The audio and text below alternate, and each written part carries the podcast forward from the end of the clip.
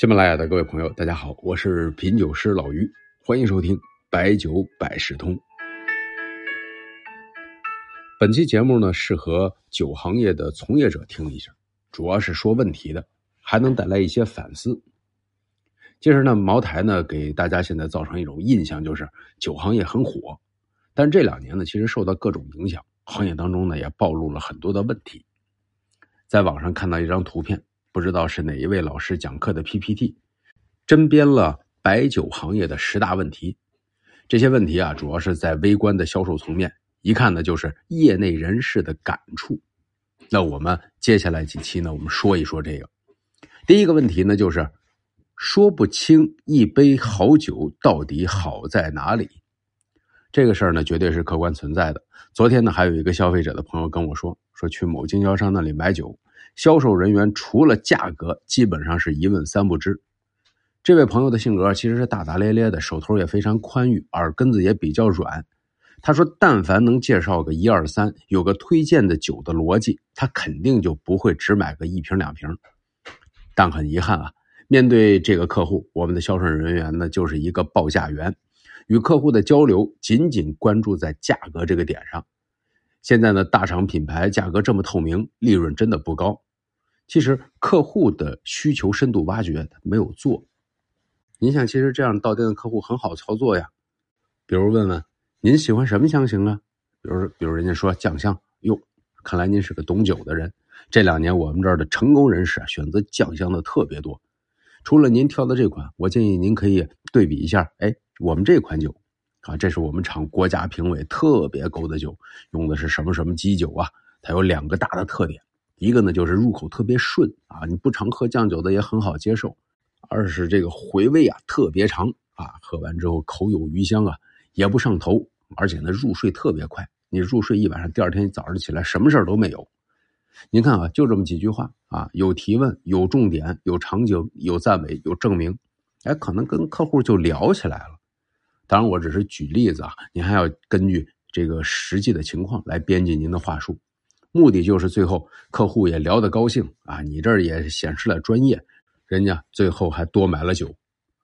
不过，如果要真正的说出酒好在哪里啊，那确实还是需要认真的总结，不能单靠话术啊。不光酒行业，任何行业所谓的话术，不是说你不懂你就照着念，而是对行业产品。多少有了一定的理解，根据语境习惯总结出来的啊，大道至简出来的啊，高效的成交语言啊，这个内容我们不多展开了。这确实是一个行业的一个痛点。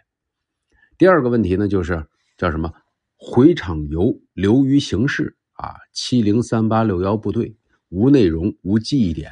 这个我解释一下啊，就是对于团购客户、大客户、经销商现在经常的组织回厂游。这是一种比较流行的营销方式啊？为什么流行呢？好的一面啊，通过实地的走访，让团购客户、经销商更加的踏实，眼见为实啊。另外一方面呢，到厂里看完之后，喝顿酒，加深关系，所以这个事儿呢，本身是有积极意义的。但是这位老师提到的问题呢，也确实客观存在，就是回厂游是走马观花，甚至是这个七零三八六幺部队这个问题。啊，什么是七零三八六幺呢？这个说法啊，有点不尊重人哈。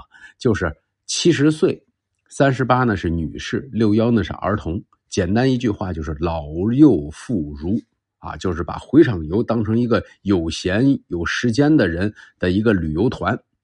而这部分人呢，他本身其实不是一个重要的服务客户，这样反而会形成一个负循环。这种工业旅游的回厂游，最好的状态是一群有共同的目的的一个参与者，通过游历形成共识，相互之间呢也能有交流，以酒会友，增长见识，对酒品的提高认知，本质上是提高视野，学习知识，增加对企业的认同感。你看，有时候呃，有朋友就找老于陪着去酒厂啊，听听酒故事，了解一下酒工艺，一趟下来呢，些许有些收获。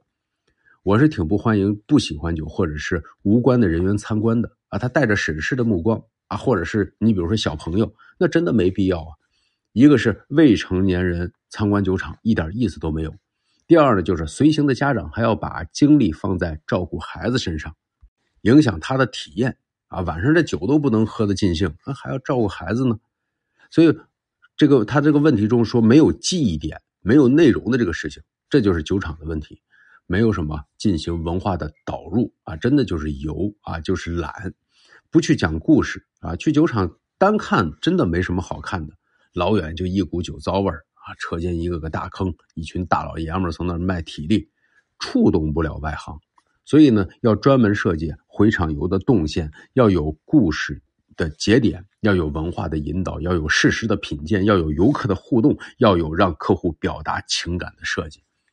你就比如说，看到这边年轻的师傅在辛勤的工作，你可以引导他们对美的未来的事物的畅想啊，可以引用杜牧的诗：“秦地少年多酿酒，已将春色入关来。”啊，这种辛苦幻化成美酒，这这种表达本身是一种积极正能量的表达。啊，一说到这样的话题啊，就话就多了啊。节目时间呢差不多，呃，才说了两点，希望呢我们对酒业的从业者有一些参考，也希望对做企业的朋友有一点启发。其实啊，很多逻辑都是相通的。最后呢，用陆游的诗句做个结尾：老去无余念，时时梦壁炉。细清新酿酒，尽读旧藏书。